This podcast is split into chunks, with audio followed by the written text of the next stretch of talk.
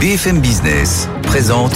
Tous les jours, j'entends quoi? De nouvelles solutions, de nouvelles entreprises, de nouvelles levées de fonds. Mais c'est extraordinaire. J'ai dit qu'il y a un vrai souci, il faut créer de l'emploi. Je suis assez d'accord avec euh, ce qui a été dit. Il suffit d'écouter BFM Business. Voilà, magnifique. Guillaume Paul, Audrey Tcherkov. Good evening business.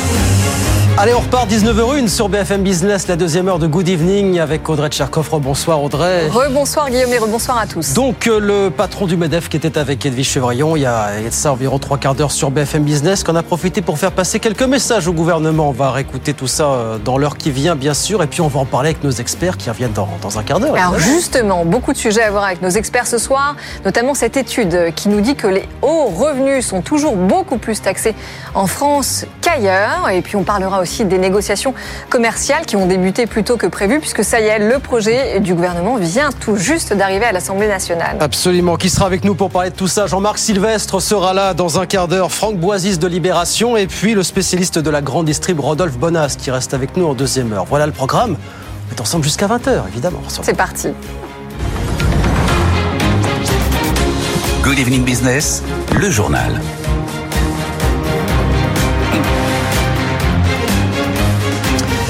Donc Patrick Martin, le président du MEDEF qui était avec nous tout à l'heure dans Good Evening Business, il a fait passer plusieurs messages. Il se demande si la politique du gouvernement est toujours pro-business.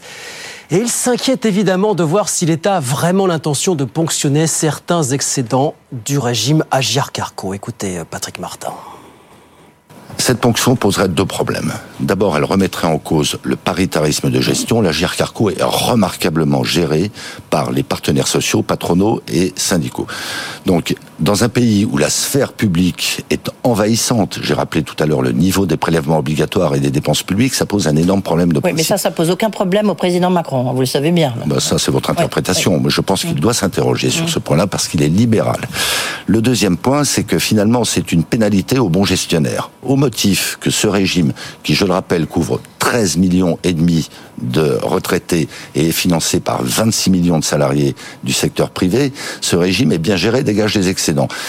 C'est assez typique. Un régime est bien géré, une entreprise est bien gérée, c'est anormal, il faut lui prélever ses réserves. Moi, je pense que ces réserves doivent être fléchées vers le cas échéant l'amélioration des pensions de retraite, vers le- La baisse la, des consoli- la consolidation des finances du régime pour que dans la durée, ils servent les retraites, et enfin des baisses de cotisations, parce qu'on nous parle de pouvoir d'achat, et il y a un sujet, et on nous parle de compétitivité des entreprises. En logique, ces excédents devraient être fléchés vers ces trois destinations. Voilà Patrick Martin qui était avec nous tout à l'heure. On va continuer bien sûr de débriefer cet entretien avec nos experts qui seront de retour dans 10 minutes. En France toujours, sujet ô combien polémique. C'est le site spécialisé FIPECO qui l'affirme, chiffre à l'appui. Oui, la France est toujours la championne de la taxation des hauts revenus aujourd'hui. Thomas Asportas. Deuxième des pays de l'OCDE sur la taxation des hauts salaires et quatrième sur les dividendes. C'est pas mal pour un pays qui se demande s'il doit taxer encore davantage ses hauts revenus. La France en taxe 64% quand le revenu est versé en salaire, 51% quand il est versé en dividende. 64% des revenus, je vous le disais, on est deuxième de l'OCDE. Il y a que la Belgique qui fait encore plus à 67% et on est très loin devant l'Allemagne, l'Italie, Espagne ou États-Unis. On est à 15 à 20 points d'écart euh, avec ces pays sur la taxation des, revenus, euh, des, des hauts revenus. Et pour les dividendes, la France les taxe à 51%. Je vous le disais, là, on est quatrième derrière l'Espagne, Danemark et le Canada. On a égalité avec la Suisse on est trois points au-dessus de l'Allemagne. Là, on voit que l'écart se resserre. C'est euh, du fait de la flat tax, Oui. le prélèvement forfaitaire unique sur les revenus du capital qui visait justement à nous remettre grosso modo dans la moyenne européenne de la taxation du capital. Donc en conclusion, sur cette question de la taxation des trop hauts revenus, ben, on voit qu'on est vice-champion du monde de la taxation des hauts salaires et euh, dans la moyenne, plutôt fourchette haute de la taxation des dividendes. Voilà, sujet consensuel par excellence, un petit peu d'ironie. On en parlera aussi aussi avec nos experts tout à l'heure sur BFM Business. En France, toujours, c'est un gros projet de loi qui vient d'arriver il y a quelques instants à l'Assemblée nationale. Le projet pour accélérer les fameuses négociations commerciales. Le gouvernement a décidé d'en faire une priorité absolue. Pauline Dadva. En avançant la clôture des négociations commerciales, le gouvernement espère que le consommateur va voir plus vite des baisses de prix dans les rayons, un mois et demi plus tôt, puisqu'au lieu du 1er mars, les discussions entre distributeurs et industriels doivent se terminer le 15 janvier si le texte est adopté au Parlement. Les prix de certains intrants baissent, il est donc normal que les prix des produits qui les utilisent baissent aussi, répètent des porte-paroles de l'exécutif. Les distributeurs exhortent les parlementaires à voter le texte au plus vite. Dans le viseur surtout les géants de l'industrie agroalimentaire accusés par certains de refaire leurs marges en cette période de forte inflation. Ils se disent favorables aussi à un raccourcissement des délais, mais globalement, les industriels préviennent, certains ne vont pas pouvoir baisser leurs tarifs et il faut s'attendre à des hausses. Les PME et les ETI du secteur qui ont pour habitude de négocier avant les gros acteurs pour s'assurer une place en rayon redoutent, elles, de se faire écraser par ces multinationales. C'est Négoco dont on n'a pas fini de parler. Dans l'actualité des entreprises toujours, le français Bolloré entame une collaboration dans le domaine des batteries avec Foxconn. Vous savez, l'énorme sous-traitant taïwanais. Ils vont collaborer ensemble dans les batteries solides pour le marché des deux roues. Le, but, c'est d'aller notamment attaquer le marché euh, indonésien dans un premier temps. Et puis en France, il y a ce chiffre qui est abondamment commenté. Figurez-vous qu'au premier semestre en France, nos émissions de CO2 ont baissé de 4,3% par rapport au premier semestre de l'an dernier. C'est ce que nous dit le baromètre CIPETA. Il y a ceux qui ont fait les efforts comme l'industrie et le bâtiment et ceux qui n'en ont pas fait. On parle notamment du transport aérien. Nathan Cocampo. Hausse de 25% des émissions de CO2 pour les vols domestiques au premier semestre sur un an, plus 34% pour les vols internationaux. Hors pandémie, les émissions du secteur n'ont fait qu'augmenter. C'est le caillou dans la chaussure du gouvernement, comme l'explique Cola Robert, expert du CITEPA. On voit que l'effet rebond pour le transport routier s'est un petit peu arrêté. Donc maintenant, en effet, il reste le secteur de l'aviation, euh, qui en fait est en croissance hein, au niveau mondial. Hein. C'est pas uniquement la France, c'est une dynamique mondiale. C'est un secteur euh, où les enjeux vont être compliqués, sachant que les émissions internationales de l'aviation sont gérées non pas par les États, mais par l'organisme international, euh, l'OACI. L'objectif de l'Organisation de l'aviation civile internationale de zéro émission nette d'ici à 2050 sera compliqué à atteindre. Une des solutions, augmenter la part des carburants durables. Arnaud Aimé, associé chez SIA Partners. L'obligation légale, pour l'instant, elle est très limitée. C'est 1% des consommations de kérosène qui, qui doivent comporter du biocarburant Air France euh, imagine que ce soit 10% à horizon 2030. Euh, Il faut que la production de ce biocarburant suive. Or, les capacités de, de production, les usines sont maintenant seulement en train d'être construites. L'avion à hydrogène n'arrivera pas avant au moins 15 ans. La solution la plus efficace reste la baisse de la demande et le train comme substitution au vol intérieur. Voilà, mauvais point en attendant pour le transport aérien en termes d'émissions de CO2 en France notamment. Nathan Cocampo avec nous sur BFM Business et puis à leur tour Instagram et Facebook devraient lancer un abonnement sans pub pour leurs utilisateurs européens. On parle de 10 euros par mois d'après euh, l'agence Reuters. Apparemment, ça serait lancé dans quelques mois. Vous savez qu'hier, des rumeurs de presse prêtaient hier à TikTok exactement les mêmes intentions. 19h09. On retourne sur les marchés tout de suite. Je vous rappelle euh, la clôture à la Bourse de Paris. Bon, on voit ça tout de suite. Votre rendez-vous avec Hello Work. Plus de 4000 recrutements chaque jour grâce à Hello Work. Voilà, clôture donc en baisse ce soir à la Bourse de Paris. Le CAC 40 perd 1%, repasse sous les 7000.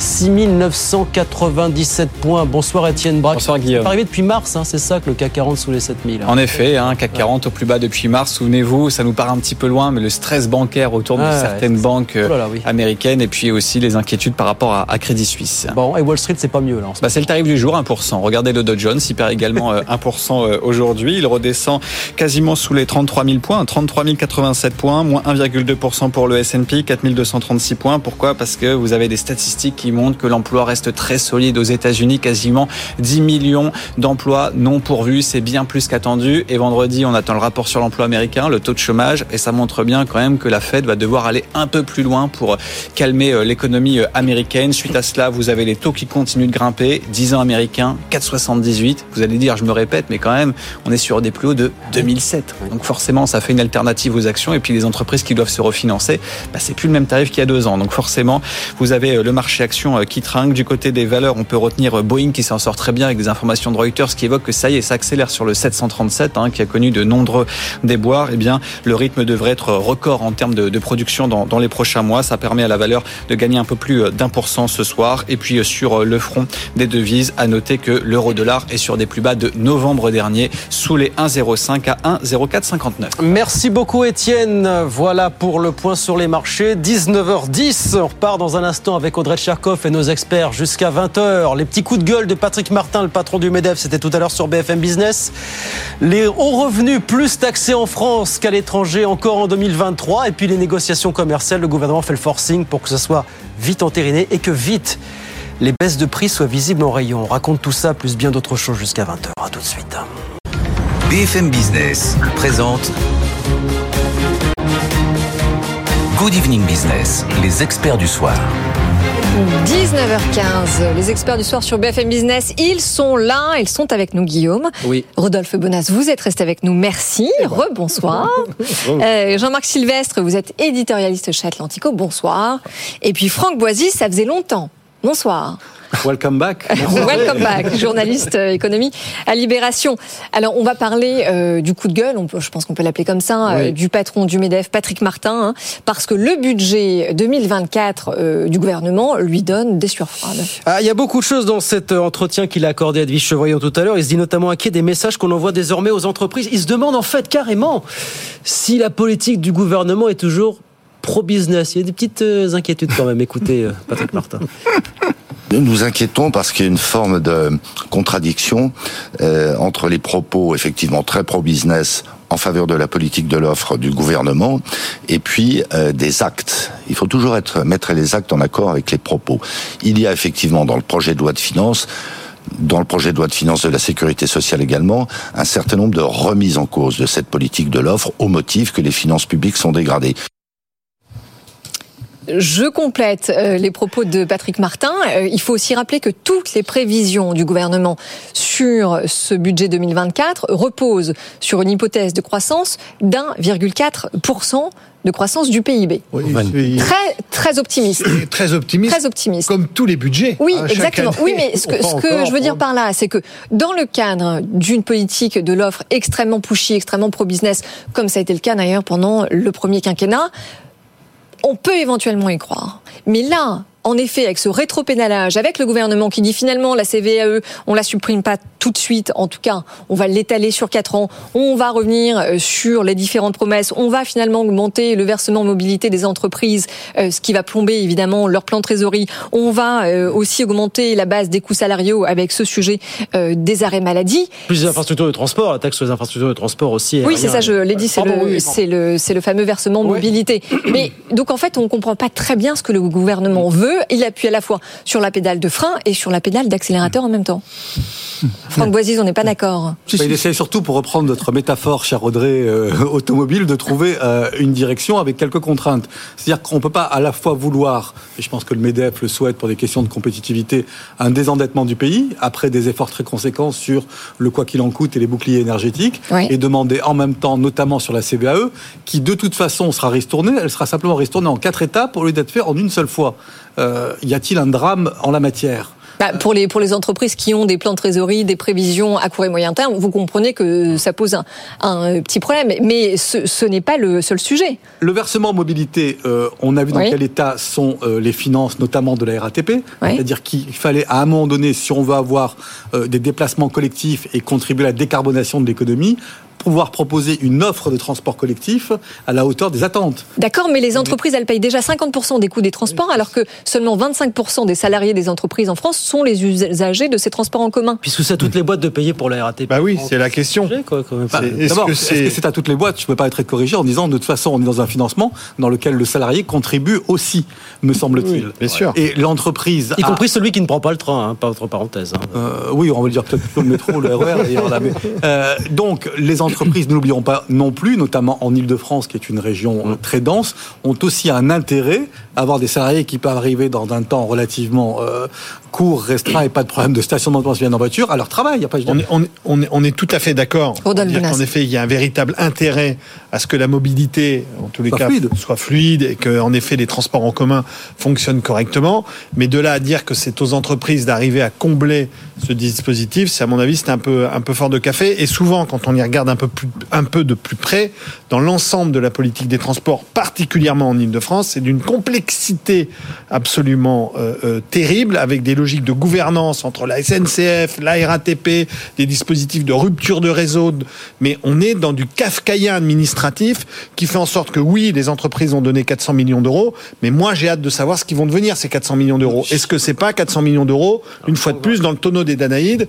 Et on va toujours avoir des retards de train et une vétusté des équipements qui est quand même assez forte. Dans votre emportement, mon cher Rodolphe, n'oubliez pas que le salarié a aussi contribué via l'augmentation du tarif du pass Navigo. Mais bien sûr. Donc c'est pas uniquement les entreprises qui ont contribué à ce financement. Mais on comprend et on comprend au vu de la réaction des salariés que le gouvernement dise oulala, là là, on va arrêter de se tourner vers les usagers, on va se tourner vers les entreprises. Jean-Marc Sylvestre, est-ce que est-ce qu'on n'est pas en train de revenir quand même sur cette politique de l'offre tant prônée par le gouvernement Macron? Non, mais je crois que Patrick Martin vient de découvrir que euh, Macron n'est pas aussi libéral que je Ah bah il a dit, il, a, il a dit les libérales. Il, a dit les libérales, vous l'avez entendu Je pense que le précédent euh, président du MEDEF lui avait dit écoute, si, on est entre gens bien élevés, c'est bon chic, bon genre, euh, on, a une belle politique, de, on a des start-up, on a des licornes, on, a, on parle un peu anglais, donc euh, il faut s'y mettre, ça, ça. Et là, il découvre ben, que, en fait, on n'est pas aussi, compte tenu de la conjoncture que vous avez souligné, c'est vrai que la conjoncture, elle est, elle est, elle est, elle est moins bonne que ce que l'on pouvait penser, compte tenu de, de, de, de la structure même du financement de l'État, qui est fondée sur la dette, et notamment la, dette euh, de fonctionnement. C'est pas une dette d'investissement que nous avons, c'est une dette de fonctionnement. Et c'est bien ça qui est grave. Et c'est bien ça où je voudrais écouter, entendre le président du Medef euh, contre contre l'endettement. C'est gentil tout ce qu'il raconte. Il en a parlé. C'est un peu du pinaillage. le fond du le fond du problème, c'est que un, on nous avait promis moins d'État, on n'a pas moins d'État, on a de plus Au contraire. d'État. Deux, on nous avait promis une baisse régulière des prélèvements euh, obligatoires. On n'a pas de baisse régulière des prélèvements obligatoires en dehors de ce qui s'est passé pendant le premier quinquennat, et c'est vrai que pendant le premier quinquennat, ça a fonctionné, ça a fonctionné et ça a donné des résultats. On a une gestion euh, de, du système paritaire qui est désastreuse. On va en parler dans un instant. Et qu'on va sans doute en parler. Mais si on est libéral, on doit protéger le système libéral, on doit protéger les contre-pouvoirs, et notamment la CFDT. Vous, il ne parle pas de la CFDT, mais son allié à la GIRC et l'ARCO, c'est la CFDT. Franck Boisy, il, en a parlé, il en a parlé. Et puis la troisième chose, chose euh, qui intéresse forcément les chefs d'entreprise, parce que là, ils sont beaucoup sont paniqués, c'est la transition énergétique l'agenda est trop rapide, il est trop fort, avec des moyens financiers qui ne sont pas fléchés et qui ne sont pas et qui ne sont pas identifiés. justement, il n'a pas parlé de sur, le coup de, sur le coup de gueule. Il n'a pas parlé de ça. sur, le coup de gueule de, de Monsieur Martin, quand même, je vais vous faire une confidence. Il se trouve que ce matin, au moment où il poussait son coup de gueule dans les échos puis sur votre mmh. plateau, euh, il y avait une organisation qui commence à être un petit peu concurrente, qui commence à émerger, qui s'appelle Impact France, qui regroupe à peu près 15 000 entreprises. Et euh, l'un de ses coprésidents, euh, Pascal Demurgel, le patron de la MAIF, disait voilà, moi ce que je propose pour la CVAE justement, qui est un sujet, euh, cette fameuse contribution sur la valeur ajoutée des entreprises, qui doit être supprimée mais en quatre étapes. Il disait lui, bah finalement, moi je propose qu'on la supprime pour les entreprises qui euh, publient leur bilan euh, d'émissions de gaz à effet de serre, et ceux qui ne le font pas, eh bien, ils ne profiteront pas de cette réduction fiscale. Et il proposait également, et c'est un dirigeant d'entreprise, hein, il en a 15 000 derrière lui qui commence à concurrencer un peu le MEDEF, il propose également que l'impôt sur les bénéfices, le fameux impôt sur les sociétés, soit également modulé en fonction de la manière dont les entreprises euh, redistribuent euh, leurs bénéfices. C'est-à-dire, est-ce qu'elles font du dividende, est-ce qu'elles font du réinvestissement dans l'entreprise, ou est-ce qu'elles font du rachat d'actions? Donc, on a aussi des dirigeants d'entreprise dans ce pays euh, qui disent attention, il faut qu'on fasse différemment et peut-être faut-il faire une pause euh, sur la baisse euh, des prélèvements fiscaux oui, non, mais ou, la conditionnalité, ou la conditionner. Je, suis pas sûr que les, la majorité des gens qui réclament un recul de l'État, moins d'administration, moins d'interventionnisme, viennent en viennent à s'autoflégeller euh, avec leurs propres résultats. Hein. Jean-Marc Sylvestre, les mêmes hein chefs d'entreprise, lorsque la facture d'énergie quadruple, oui, bah. à commencer par les boulangers, sont bien contents que l'État interventionniste, l'État régalien, mon cher Jean-Marc. Non, non, non, mais en réalité, attendez, parce que pour, pour rebondir précisément sur ce point-là, d'engager à travers des mesures coercitives les PME notamment à s'engager dans la transition climatique, notamment à travers un bilan carbone. C'est vrai que force est de constater qu'aujourd'hui, il y a seulement 15% des PME qui réalisent un bilan carbone. Donc les encourager à le faire avec un espèce de bonus qui viendrait se, se présenter comme vous l'avez dit, pourquoi pas? Mais c'est vrai aussi, Franck, ça fait deux ans qu'on nous promet à la fois plus de crédits d'impôt, plus de subventions, un peu à l'américaine, un, IRA à la française. Sauf qu'en réalité, il se passe rien. Thierry Breton n'arrête pas de promettre un choc d'accélération, euh, justement pour faire en sorte que les entreprises soient euh, moins étouffées par la suradministration. Et il ne se passe rien non plus. Audrey, ce qui se passe, c'est que les entreprises qui font un vrai effort sont soumises à l'action de leur contre-pouvoir. Et le contre-pouvoir des actionnaires qui, dans les assemblées générales, commencent à réclamer ce genre de mesures. Le contre-pouvoir des salariés qui, euh, qui jugent une entreprise en fonction du sens que l'entreprise donne à leur travail. Et dans le sens que l'entreprise donne à leur travail, il y a aussi leur action euh, contre le climat. Et puis surtout le contre-pouvoir des clients. Mais c'est vrai que la plupart du temps, il, s'agit sous, sous la contrainte de marché. Ça n'est peut-être plus dans le logiciel du BDF de porter ce genre de message, après tout. Si vous oui, oui euh, juste pour rebondir sur les 85% qui n'ont pas fait ce fameux bilan carbone, bilan, bien préciser que c'est pas une volonté de ne pas le faire. Hein. La plupart du temps, ce sont pas des chefs d'entreprise. Voilà, exactement. Il faut savoir qu'il y a une problématique de d'abord les entreprises au sens large, c'est d'abord surtout des petites entreprises. Il faut savoir plus de 3 millions de petites entreprises, et c'est celles-ci qui faut mobiliser les commissaires au compte. Exactement, voilà. Faut mobiliser les commissaires au compte. Mais les commissaires au compte, c'est leur métier de faire ça. Mais, celles qui sont pointées du doigt, je suis désolé, mon cher Rodolphe, c'est pas les PME, c'est celles qui font plus de 500 salariés. On constate que sur celles qui, qui comptent qui comptent plus de 500 salariés, donc les ETI et les grandes entreprises, 60% d'entre elles à ce jour ne remplissent pas, ne remplissent pas ce qui est une obligation. Le bilan des émissions de gaz à effet de serre, le fameux BGES, mmh. c'est une obligation. Mmh. Alors, il est vrai que la taxe, euh, quand enfin, c'est une obligation, pardon, non mais c'est une obligation. 1500 euros. Que, que, que se passe-t-il quand on ne le fait pas 1500 euros d'amende. Ah oui, c'est ça. Il y a des amendes. voilà, c'est extrêmement Donc, voilà, évidemment. Voilà. C'est le début. On, on, en, parlait hier, on en parlait hier dans le cadre de la fameuse taxe carbone qui est euh, opérationnelle, enfin qui est à l'essai jusqu'en 2025. On va désormais demander aux entreprises de faire du reporting sur les trois mois précédents. Voilà, ça, ça entre en vigueur à partir du 1er janvier prochain aussi. Donc c'est la. cela va dans, cela va dans le bon sens, c'est-à-dire que bah, ça va dans le, aux chefs d'entreprise, ça va dans le bon sens. Ils vont peut-être vous dire que. Mais qui doit donner l'impulsion? Ah ben bien sûr, d'accord. Mais on attend de la part d'un État régalien. Euh, Parce que vous trouvez qu'il n'intervient pas encore suffisamment. je trouve Alors, je trouve qu'il donne le, ah le, cap, mon, mon, cher Jean-Marc, je trouve qu'il donne le cap et que, bon. et que ça bon, même pas le cap. Oui, non, mais, oui, alors attendez, Franck, non, mais dire, dire qu'il y a un cap, alors qu'en en fait, on se rend compte que la panique actuelle du gouvernement vient du fait que tout à coup, on se rend compte qu'il faut assainir les finances publiques parce qu'on a un déficit colossal en face de nous avec une charge de la dette exponentielle par rapport au taux d'intérêt qui augmente et que justement le gouvernement dit bah finalement on va utiliser l'outil fiscal parce qu'on ne sait pas travailler sur la gestion de nos finances à nous, de nos frais de euh, fonctionnement, sauf que utiliser l'outil fiscal alors qu'on sait que le meilleur moyen de faire baisser ce taux d'endettement public, c'est de booster la croissance. Mmh. C'est quand même un peu antinomique tout ça. Enfin, la croissance ne se décrète pas, Audrey. Non, c'est pas. Non, mais attendez. C'est pas ce moyen. Ou non, pas le moyen. Non, mais la croissance, elle se décrète pas. Non, mais elle s'encourage, elle s'accompagne avec une politique de l'offre. Le moyen, c'est de baisser l'endettement et de baisser la, demande de dette. Bah oui. Et pour baisser la demande de dette, il faut baisser la dépense administrative. oui. Cette dette, et les frais de fonctionnement, est réservée exclusivement aux dépenses de fonctionnement. Absolument. Et or, les, agences de notation observent ça avec beaucoup de, de, de, de, justesse, de prudence aussi, de justesse. Il faudrait évidemment qu'on puisse faire de l'endettement, mais de l'endettement d'investissement. Mmh. Où est l'endettement d'investissement? Il n'existe pas. Mais bah non. Bah oui. Et, bah c'est là, quand vous me dites qu'il y a un cap, aucune bah, dépense d'avenir. On est d'accord. La programmation énergétique qu'on nous a sortie la semaine dernière, extrêmement euh, décevante. C'est assez flou. Hein. Et quand on parle de dépenses de fonctionnement, il faut se mettre en corrélation pour savoir si ça fonctionne bien. Oui, absolument. Et quand on regarde de plus près, quand on regarde de plus près sur les grands justement indicateurs régaliens de notre État, malheureusement, la croissance, que ce soit euh, l'éducation, la santé, exactement la santé, etc. On est dans un dispositif qui fonctionne mal, eu égard aux investissements que l'on fait. C'est-à-dire que si on investissait quasiment rien pour avoir un résultat qui soit faible, on comprendrait. Mais là, on investit massivement pour des résultats qui sont mauvais.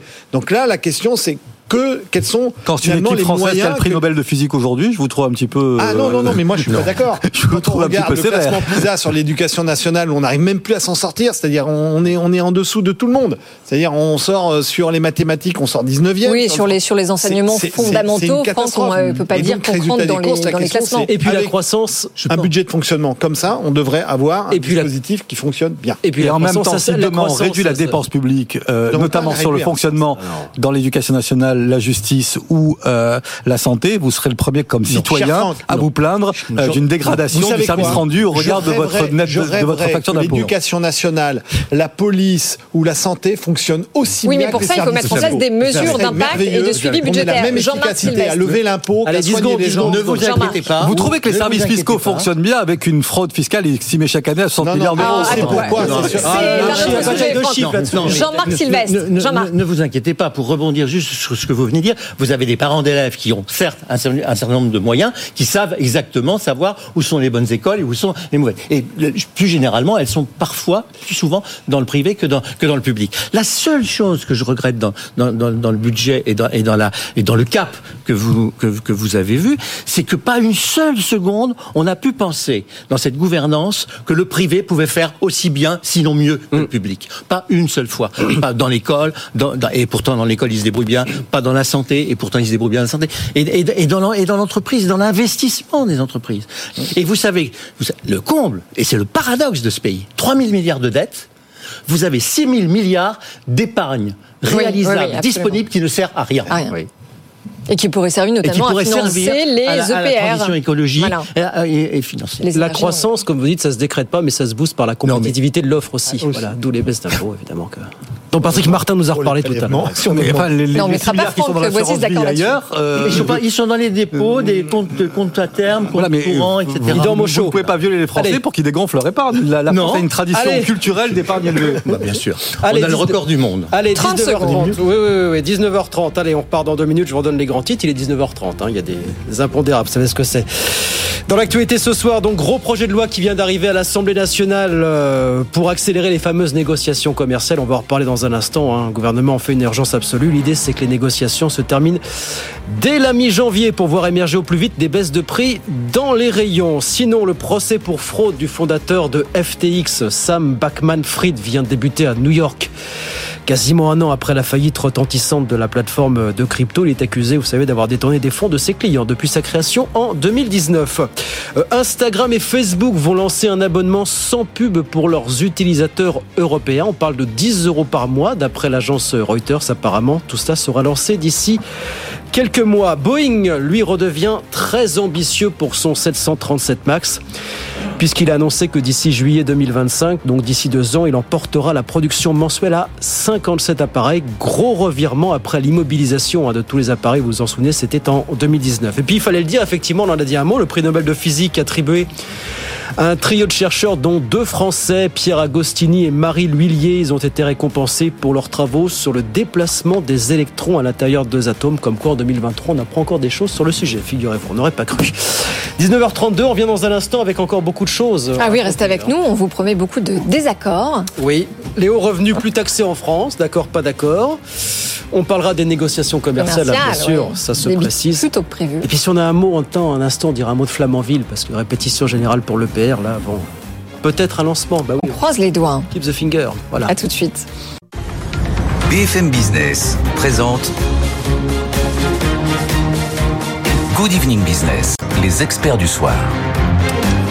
19h35, on continue avec euh, Franck Boisise, Jean-Marc Sylvestre et Rodolphe Bonas. Alors on va parler de ces négociations commerciales qui vont s'accélérer puisque ça y est, le projet de loi du gouvernement vient d'arriver à l'Assemblée nationale. Oui, et l'objectif c'est d'avancer le calendrier habituel, vous savez, pour faire en sorte que les discussions se terminent dès le 15 janvier pour espérer voir des baisses de prix se concrétiser le plus vite possible en rayon. Est-ce qu'on aura, est-ce qu'on nous vend du rêve là dans cette histoire On va peut-être commencer par rêver modeste, euh, Guillaume, en disant qu'on va espérer des non augmentation de prix. ça c'est plus juste. Ah oui, plutôt que des baisses. Certaines, sur certaines matières premières, plastique, ah bah, cacao, sucre, ça continue de grimper, quoi qu'on en dise. Négociation ne veut pas forcément dire baisse des prix, il veut dire négocier. Alors, la logique voudrait.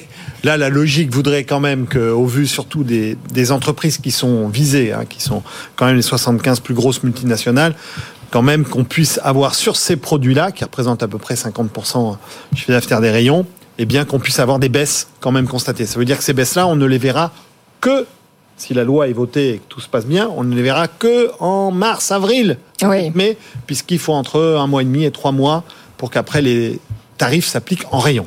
Voilà, alors maintenant, on euh, peut quand même dire que finalement l'intention est bonne, parce que c'est sûr que quand on voit euh, la baisse du pouvoir d'achat des Français et les caddies qui s'appauvrissent de jour en jour, dire qu'on va revoir ce fameux calendrier pour accélérer justement les baisses de prix dans les rayons, c'est plutôt une bonne idée. Maintenant, euh, et c'est ce qu'on disait tout à l'heure, c'est qu'il y a beaucoup de cours qui ne baissent pas et qui non seulement ne baissent pas, mais ne font qu'augmenter. C'est le plastique recyclé, recyclé c'est le cacao, c'est le sucre, et donc il se peut aussi qu'on ait en effet des hausses de prix, comme vous le disiez, Franck.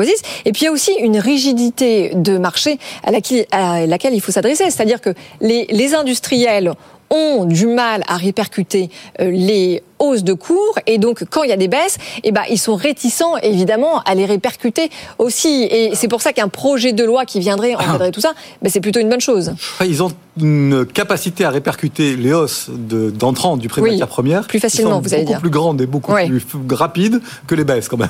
Alors je, juste quand même pour qu'on revienne un peu sur la séquence, hein. je rappelle 2022 euh, une conjonction internationale qui fait augmenter l'ensemble des éléments constitutifs du prix, c'est-à-dire l'énergie, les matières premières, l'emballage, vous en avez parlé tout à l'heure. Résultat, le transport, en effet. Résultat des courses, le gouvernement, rappelons-nous de ça, le gouvernement, Bruno Le Maire en, tête, demande aux distributeurs et aux industriels de se mettre autour de la table très vite parce qu'on avait des industriels qui n'arrivaient pas à fameux répercuter. On s'est remis autour de la table. Et qu'est-ce qui s'est passé à l'été 2022 Eh bien, on a bien vu nos prix augmenter dans les rayons. On a tous payé nos produits plus chers. Même dispositif, même séquence, on se retrouve à peu près un an après, c'est-à-dire en mars-avril 2023. Bruno Le Maire, à partir de juin, dit bah, ça commence à descendre, ça serait bien de se retrouver ah. autour de la table. Et il y a eu cette, cette, période a été offerte aux industriels. Mais ça n'a rien donné. Absolument. Ils sont tous restés chez eux. Ils ont dit nous, on vient pas négocier. Donc mécaniquement, là, l'État est dans l'obligation de, euh, en effet, euh, euh, mettre une loi pour les forcer à se N'en déplaise à Jean-Marc Sylvestre. Non déplaise. Est-ce que vous vous tablez vous sur des baisses de prix? Vous dites quoi? Mars-avril Tombe bien juste avant les élections européennes. C'est fabuleux quand même cette histoire. Non, j'ai pas grand-chose à ajouter à tout ce que je suis, je suis assez effrayé par tout ce que vous racontez là. C'est-à-dire, bah, Jean-Marc, c'est une, c'est une, économie administrée. c'est un commerce administré. Découvrez, bah vous, vous, êtes en train de nous décrire un commerce et une économie totalement administrée. Un commerce. On est revenu à Robespierre. Non, mais c'est une blague euh, ou quoi Attendez. Mais non, c'est pas une blague. On a des prix qui ont flambé. L'administration va fixer les prix, va fixer les prix, les marges, euh, ah le droit de vendre, le droit de. Enfin, il va arriver, il va arriver à un moment, il va falloir demander l'avis du consommateur. Il va falloir réanimer. Ah bah, le consommateur est forcément pour la, pour la baisse des prix, Jean-Marc. Oui, on aura peut oui, ça commence d'ailleurs. Je vois que la hein. caricature a beau jours encore devant elle. Jusqu'à présent, messieurs, dans le fameux box où discutent euh, Monsieur Unilever et Monsieur Casino ou Monsieur Carrefour. Pourquoi ils discutent euh, Où ils discutent de leur prix pour 2024. L'État n'est pas bah présent. Il n'y a pas un fonctionnaire de Bercy qui s'en occupe. Si, si l'État est présent parce que l'État l'encadre. L'État dit c'est à cette période-là que vous devez discuter, cette période-là que ça doit se terminer, et lorsque c'est terminé, ça doit durer pendant un an. La réalité, c'est qu'on est le seul pays à avoir mis ce dispositif en place. Alors il faut savoir, ce que je disais tout à l'heure, c'est que ce dispositif. On avait un problème avec les agriculteurs. exactement. Ce, dispositif il a, été mis en place pour faire en sorte que finalement les PME ne soient pas en, négociation permanente. c'est vrai qu'il y avait une forme de perversité. En pressurisation permanente. Exactement, exactement. Donc ça, voilà. Mais on peut trouver un juste milieu entre un rythme euh, euh, annuel et très encadré, très lourd, et une négociation commerciale qui permette quand même une certaine forme d'agilité. Non, mais là, en plus, on euh, a un véritable engagement de la part du ministère de l'économie, qui, alors, si c'est pas engagé sur le niveau de diminution de, des prix, il a quand même pris un engagement sur le fait que ça allait concerner plus de la moitié des produits disponibles. Oui, mais enfin, tous les engagements gouvernementaux en la matière, je vous rappelle ces derniers temps, donc comme le rappelait Rodolphe, cet été, on a essayé de mettre tout le monde autour de la table sur la base de la bonne volonté. Échec cuisant. Après, on a vu la séquence remarquable de la vente à perte ben oui. qui s'est terminée, comme on sait, parce que comme on n'est pas dans une économie administrée, mon cher Jean-Marc, on ne peut pas imposer la vente à perte aux oui, entreprises. J'ai pas essayé d'imposer la vente à perte. Non, hein. mais dans une économie soviétique que vous nous décrivez de la grande époque, ça aurait peut-être été possible. Ah ben, on a essayé quand même. vous avez vu la réaction de tous les industriels, comme, des producteurs comme des distributeurs. Échec. Échec et mat. Donc, on a une, une proposition. On a une série d'initiatives gouvernementales qui quand même pas, pas été couronnées de succès. Non, on en revient quand même au rythme des négociations entre les acteurs économiques en disant voilà, ok, on vous donne un cadre, mais une fois que vous êtes dans le cadre, vous vous débrouillez. non, mais que, le gouvernement soit, il, il, a de bonnes intentions.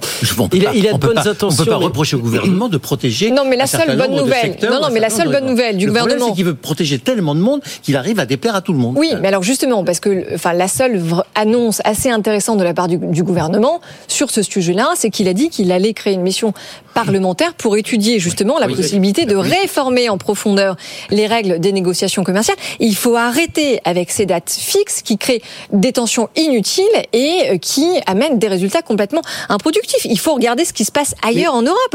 Partout en Europe, les négociations sont libres. On est le seul pays qui est encadré de cette manière. Mais est-ce que des négociations libres, ça n'a pas des effets pervers aussi? Parce que tout le monde dit qu'il faut arrêter avec ce non, grand mais ça permet une, une, vraie réactivité. Alors, justement, est-ce que ça peut avoir des effets pervers? Ou alors ce que vous dites, effectivement, comme le dit Audrey, il faut arrêter avec ce, cette promesse annuelle. pervers que je décrivais tout à l'heure, c'est-à-dire de faire en sorte que finalement on rentre pas dans un dispositif où finalement on soit en tension permanente sur des négociations qui ne s'arrêtent jamais. Oui, mais Rodolphe, en réalité, les hausses et les baisses de prix, elles s'intègrent hyper rapidement dans les prix finaux. Oui, je, je, je, je suis d'accord, mais il faut pas qu'on tombe quand même dans, dans un effet inverse. Oui, mais en revanche, sur tous les pays. C'est la loi de marché qui fonctionne ailleurs. Aujourd'hui, ce qu'il faut savoir, les négociations commerciales sont encadrées, les promotions commerciales sont encadrées, les prix de vente sont encadrés. C'est-à-dire dans le domaine. C'est la RDA dont nous parlait Jean-Marc dans, les domaines alimentaires, dans, les domaines alimentaires. Donc c'est vrai que là, un tout petit peu moins d'État et laisser la politique de euh, l'offre et de la demande s'appliquer, il y a fort à parier que nous, les consommateurs, on risque de s'y retrouver. Donc ça veut dire quoi dans cette exception culturelle que vous décrivez où la,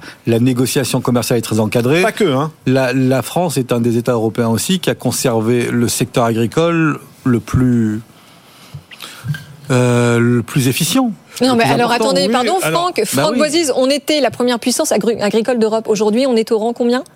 Je ne saurais vous dire. Eh ben, on a laissé passer l'Espagne devant nous, on a laissé passer l'Italie. Certaines filières, oui. Non, mais attendez, enfin, on, a, perdu en souveraineté. Qui, sont, qui sont partis. Alors, ça, c'est lié à une politique agricole en évolution française, de modernisation. très, très encadrée, qui, à mon avis, a donné. Euh, mais qu'en aurait-il été sans la loi Egalim? Ah ben la loi Egalim, on peut, on peut, on peut, on peut en parler. C'est un peu foulé au pied quand même la, loi Egalim. La, loi Egalim qui a, qui, qui a quand même, là, en termes de pouvoir d'achat, la loi Egalim, c'est quand même entre 1 à 2 milliards d'euros pris dans le portefeuille des Français. Pourquoi? Parce qu'on a décidé de dire aux distributeurs, vous ne pourrez pas vendre un produit en dessous de 10% de votre prix d'achat. C'est-à-dire que c'était obligé. Vous achetez un produit 1 euro un industriel, vous devez le vendre en rayon au minimum 1,10 euro.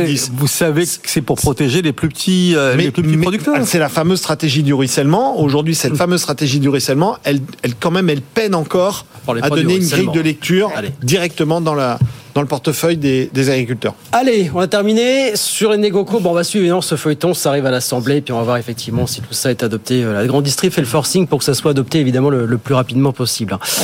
Euh, on va parler aux revenus, sujet hautement consensuel. Je dis ça avec une pointe d'ironie. Puisque c'est le site FIPECO, euh, animé par François Ecal, qui vient nous voir souvent sur BFM Business, qui sort cette étude qui nous dit que la France est toujours quasiment championne concernant l'imposition des hauts revenus. Deuxième des pays de l'OCDE sur la taxation, quatrième sur les dividendes. La France taxe 64% quand le revenu est versé en salaire, 51% quand il est versé en dividendes. Nous sommes toujours quasiment les meilleurs en la matière. Oui, alors c'est vrai que ça aurait été bien d'être champion du monde euh, sur un autre sujet que sur la taxation. Euh, mais en tout cas, c'est comme ça. On est repassé devant le Danemark en termes de prélèvement obligatoire. Et c'est intéressant cette étude parce qu'on n'arrête pas d'entendre qu'il faut continuer, qu'il faut toujours taxer plus les hauts revenus. Mais 64%, c'est absolument gigantesque. Et si on veut continuer à faire partir ces grandes fortunes qui sont nécessaires justement à la croissance évidemment du pays, parce que euh, d'ailleurs très souvent elles réinvestissent euh, parce qu'elles deviennent actionnaires d'entreprises. On en a besoin. Donc si on, va passer à quoi? On va passer à 74 Vous Audrey que ces grandes fortunes, on les a câlinées, si j'ose dire, avec la flat tax quand même. Hein. Il ne s'agit pas seulement des grandes fortunes, il s'agit des hauts revenus, c'est-à-dire des salariés qui en général sont les plus performants, les plus compétents, les plus experts. Ils n'ont qu'une envie, c'est de partir aux États-Unis. Qu'est-ce qu'il appelle par haut salaire, François oui, Voilà, on parle de personnes qui gagnent 20 fois le revenu moyen de leur pays. Donc ça fait 60 64 000 euros. Par oui, mais Bernard Arnault gagne beaucoup plus. Hein. Oui, non, mais d'accord. enfin, c'est un bon franc à 1 million d'euros par an, donc qui est assez, ou 800 000 euros par an, qui est assez. Oui. Non, mais réduit, moi, ce que, ce, que je, ce que me dit cette étude, c'est qu'il n'y a pas assez de hauts revenus en France. Oui, On n'a pas assez de hauts revenus en France. Alors, est-ce que c'est à cause de la fiscalité ou est-ce que c'est à cause d'un environnement salarial qui n'est pas favorable bah, à la fidélisation de ces hauts revenus? Mais c'est un peu des deux. Mais il faut s'interroger sur pourquoi on n'en a pas assez. Euh, parce que c'est ça la source de richesse, c'est ça la source de consommation, c'est ça le moteur de consommation dans les villes, dans les. Dans les... Enfin, qu'est-ce que vous insinuez euh, que les hauts revenus sont partis de France? Bien sûr. Enfin, il y a des hauts revenus. L'exil fiscal a ses limites. Je sais bien que c'est un. Mais c'est pas un exil fiscal. Non, mais c'est un exil des talents un aussi. Des talents, de profession. Et 64%, c'est assez confiscatoire quand même comme dispositif. C'est-à-dire qu'au bout d'un moment, ça devient un peu. Vous ne pouvez pas dire que c'est très engageant à rester en France. Vous savez, vous savez également que. Euh, le talent des avocats fiscalistes à ce niveau de revenu est de faire en sorte que le taux effectif oui, payé par les revenus mais, mais, mais, mais, pourquoi être obligé de mettre en place des dispositifs de talent de fiscaliste et de dispositifs de, jeu de, habituel, mais, oui, mais quand, on brandit ce talent d'avocat fiscaliste a des limites quand même. Oui, oui. Oui, non, mais. Encore une fois, Guillaume, le taux effectif payé par ces hauts revenus de l'ordre de 800 000 euros que vous plaidiez que ça pour les avocats fiscalistes. n'est pas Peut-être pour rien, les avocats fiscalistes. Ah non, je les protège pas, je pense. oui, alors c'est ça exactement. Vous êtes en train de faire la promotion des avocats fiscalistes. Non, non, ne vous méprenez pas. Euh, ne vous méprenez pas. Ça rassure, ça rassure. Non, je le constate et si vous voulez, en plus, si vous me tendez la perche, il me semble qu'il y a quand même un procès en ce moment qui dure depuis 15 euh, jours devant le tribunal de Paris sur une célèbre famille de collectionneurs qui montre à quel point la créativité fiscale peut euh, permettre de mettre à gauche, si vous me passez cette expression triviale, puisque les marchands d'art en question. Bah non, puisque puisqu'aujourd'hui ils sont euh, devant les tribunaux, donc ça ne marche pas. Ça a pris 20 ans, Audrey. Ça a pris 20 ans pour les. Oui, d'accord, mais ça va coûter très cher aujourd'hui.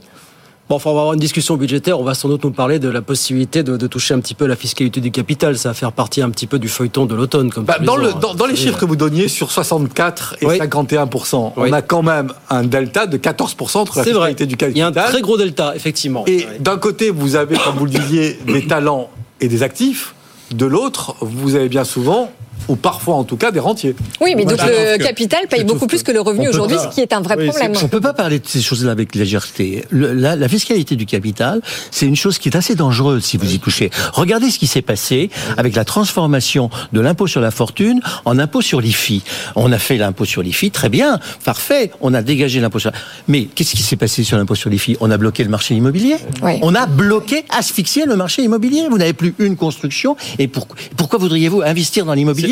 Ah, c'est donc il fallait garder C'est vrai ou faux bah, Non, il fallait rien. Il fallait garder Il fallait arrêter de dépenser de l'argent. Mais c'est pas. Non, mais sur cette réalité, il faut savoir que tout ce qui n'est pas impôt devient investissement. voilà, exactement, exactement. Donc mécaniquement, plus vous prenez de l'impôt, plus vous allez avoir un effet sur un ralentissement économique. Tout, ce qui, n'est pas impôt est investissement. Bah, ça devient investissement d'une manière ou d'une autre. Franck, Franck chaque... Une villa à Roquebrune, alors, Martin ou à Falcon, c'est un investissement. Non mais, non, mais attendez, alors si on, si on, si on, ça fait marcher non, mais si on le formule, si on le formule autrement, comme disait euh, Jean-Marc, ça fait aussi marcher euh, l'immobilier. Oui, oui. Euh, mais alors si on le si on le formule autrement, chaque augmentation d'impôts, c'est un prélèvement sur l'économie qui ralentit la croissance, Franck. mais qui permet la redistribution. Reprenez la courbe de la Ça, c'est vrai. Oui, mais justement. Qui permet la redistribution. Mais, la France est un État interredistributif quand même. Pour, pour corriger les inégalités. Enfin, on va pas, va pas faire de l'économie de première année quand même. Enfin, on est un petit peu insultant pour les. Mais non, mais reprenez le mécanisme à sa base. Si vous avez, vous avez un excès des dépenses publiques et des dépenses publiques dans tous les sens qui ne sont pas efficientes, qui ne sont pas qualitativement efficaces et qui, et qui pèsent. Ah, je vais vous boucler la boucle parce que dans ces dépenses publiques que vous fustigez, Jean-Marc, les fameux hauts revenus ont fait de brillantes écoles, bien souvent, de la République en France. L'école écoles qui sont, payantes la plupart du temps.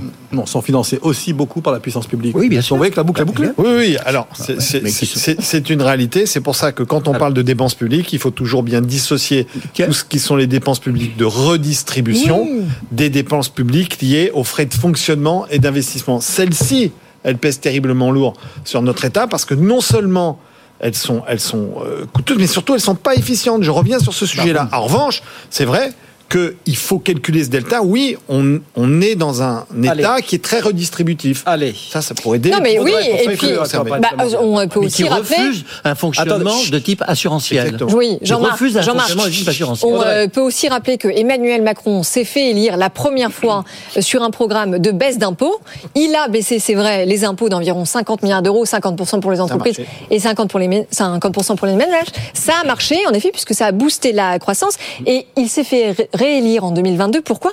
Sur un programme de baisse d'impôts, mais plus ciblé. Baisse des droits de succession, promesse finalement qui a été abandonnée. Allègement des impôts sur les ménages de 2 milliards, pareil, a priori, ça ne verra jamais le jour. Suppression de la CVAE, ça va être étalé sur 4 ans. Donc maintenant, il faudrait quoi en plus, Franck Qu'on taxe encore plus ces hauts revenus? Non, il faudra un truc qui n'a pas été tenu non plus, qui s'appelle la taxe sur les rachats d'actions.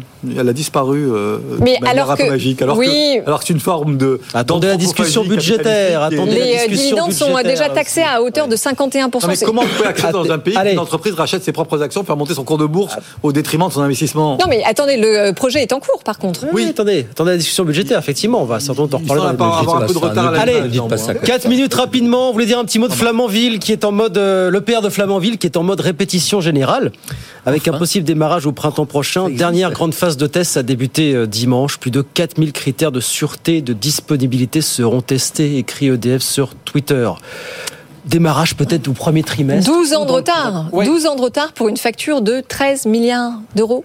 Quatre fois le budget initial finalement. Au même moment, bien que ça démarre. quand même qu'il y a un EPR qui s'est mis en drapeau en Chine. Hein. Donc je ne sais pas si c'est un signe un petit peu inquiétant, mais euh, est-ce que la technologie de l'EPR, au-delà de ses difficultés, à la montée en puissance, hein, ce qui est déjà un premier sujet, mais euh, sur les EPR chinois qui, eux, ont, ont un peu de, de retour d'expérience, euh, on a quand même eu un certain nombre de, de soucis d'exploitation. Oui. Donc, quid de Flamanville une fois que ça entrera en service, notamment sur la euh, l'intensité avec laquelle euh, Flamanville va fonctionner, puisqu'on a déjà un débat là-dessus, c'est-à-dire est-ce que la puissance effective de Flamanville euh, sera à l'aune de ce qui était imaginé au départ Mais le souci d'exploitation, Franck, il vient du fait qu'on a laissé partir des compétences au fil de l'eau et qu'en réalité, pour former un bon soudeur, c'est minimum 10 ans. Jean-Marc J'ai aucune inquiétude. Les partisans du commerce de la peur, du risque et du doute en permanence. Ah bah attendez, on peut quand même avoir des raisons de se poser des questions, très en retard. Hein, bien sûr, on a, on a, mais j'imagine que ceux qui travaillent sur Flamanville se sont posés des questions. C'est d'ailleurs parce qu'ils se sont posés des questions qu'ils sont en retard. Ce qui est inquiétant, c'est qu'on va, on va, on va repartir avec de nouveaux EPR de nouvelle génération et qu'on aura en partie seulement le retour d'expérience. On pourra bénéficier en partie seulement du retour d'expérience des EPR qui sont déjà installés aujourd'hui, malheureusement. oui. il n'y aura pas de zéro, mais pas loin finalement. Après, derrière cette filière nucléaire euh, française, qui était quand même un fleuron de notre économie et qui était quand même en tête même envié par euh, nos voisins européens, on peut quand même constater qu'on a eu des choix politiques qui ont quand même été désastreux. C'est-à-dire que euh, on a eu au moment de, de ce drame de Fukushima euh, hmm. un choix qui a quand même été qui a manqué de vision hein, de, de, François Hollande et d'Angela Merkel qui ont fait on va arrêter toute cette affaire-là. Et résultat des courses, tout s'est bloqué, tout s'est arrêté. Bah, et en François Hollande et Emmanuel Macron aussi. Hein. Exactement, tout à fait. Les deux. Une continuité. Hein. Oui, non, il n'y a, y a, pas de débat, mais, mais, mais ce qu'on demande à, une personnalité politique, c'est d'avoir de la vision, justement, d'essayer de voir l'avenir à et du courage et beaucoup de courage. Et c'est ce moment-là où là, je pense qu'on est passé à côté. Et résultat des courses, c'est vrai que cette filière nucléaire, bah, elle est devenue une voie de garage quelque part et on a perdu toute notre expertise et notre savoir-faire. Et malheureusement aujourd'hui bah oui c'est vrai qu'on demande euh, eh bien et on fait venir des soudeurs américains. oui ou chinois qui viennent qui viennent qui viennent en France. Vous nous croyez capable de faire émerger un nouvel EPR à 2035 comme le calendrier le prévoit ou pour vous c'est totalement absolument incapable de répondre à cette question et je suis en, en même temps très inquiet parce que il faut gérer la montée en puissance euh, de Suite Flamanville, voire des six mmh. mini-EPR euh, annoncés par le chef de l'État. Mais pendant ce temps-là, on a l'obsolescence qu'on ne pourra pas ralentir du parc nucléaire actuel. C'est ce qui nous a amené quelques soucis euh, l'hiver dernier. C'est-à-dire comment va-t-on gérer le décrochage entre ceux qui arrivent en fin de vie à moins qu'on fasse un, ce qu'avait suggéré la Cour des comptes, quoi, un grand carénage un peu hmm. partout, mais avec un coût de 50 milliards, euh, ou alors... bah, c'est ce que DF fait, enfin, il est en cours le grand carénage aujourd'hui. Euh, oui, mais est-ce qu'il est, est-ce qu'il va être fait sur toutes les centrales et à la hauteur de ce qui est prévu? Oui, et puis encore une fois, quid d'utiliser tout euh, l'argent du livret 1, ou enfin tout, du moins une grande partie, pour financer justement ces EPR Parce que ça c'est pareil, le gouvernement avait commencé à en parler, et finalement plus rien. On n'aura pas le choix peut-être à terme. Ah bah ça c'est sûr. Je crois qu'on n'aura pas le choix. À partir du moment où on ne pourra pas augmenter les impôts, contrairement à ce que certains veulent, il faudra bien puiser dans l'épargne des Français, puisque c'est la garantie. Le livret A. Euh, il n'y a pas que le livret A. Non, mais le livret A, il est d'abord fléché sur le logement social, où il y a un manque cruel. Oui, donc allez 2,4 millions en effet de logements sociaux. Allez sur le nucléaire. Oui. Euh, avec l'argent du livret A, avec en plus, c'est en plus une sorte de comment dirais-je, de pied de nez aux énergies renouvelables, parce que euh, je veux l'accent doit bah, aussi être Ah non, alors attention, parce que ça reste quand même l'énergie la plus décarbonée, Franck. Oui, mais ça n'est ni l'éolien. Euh... Mais, l'éolien, d'ailleurs, les, les, enfin, sur l'éolien et le solaire, d'où viennent les équipements? ça, ça, ne répond en rien à notre problème industriel. On achète tout à l'étranger, notamment en Chine. Ah, charge à nous de faire une filière. Allez, sur le photovoltaïque, il en est grandement question. Vous avez grande responsabilité de créer une filière à nous seuls. Bon, allez, c'est terminé pour ce soir. Merci à tous les trois Rodolphe Bonas, Aristide Retail Technologies, Jean-Marc Sylvestre, Atlantico, Franck Boisise, Libération. Merci messieurs, à très vite pour de nouvelles merci aventures Guillaume, avec 19h56, c'est fini pour ce soir. Oui, malheureusement, toutes les bonnes choses ont une fin. La bonne nouvelle, c'est que le débat est à retrouver. Ça va s'afficher sur vos écrans dans un instant avec le QR code. Sinon, c'est bfmbusiness.com. Et l'autre bonne nouvelle, quand même, c'est qu'on se retrouve demain. Oui, 18h pour nouvelles aventures. Très bonne soirée à toutes et à tous. Tekanko, François Sorel dans un instant, bien sûr. Bonne soirée.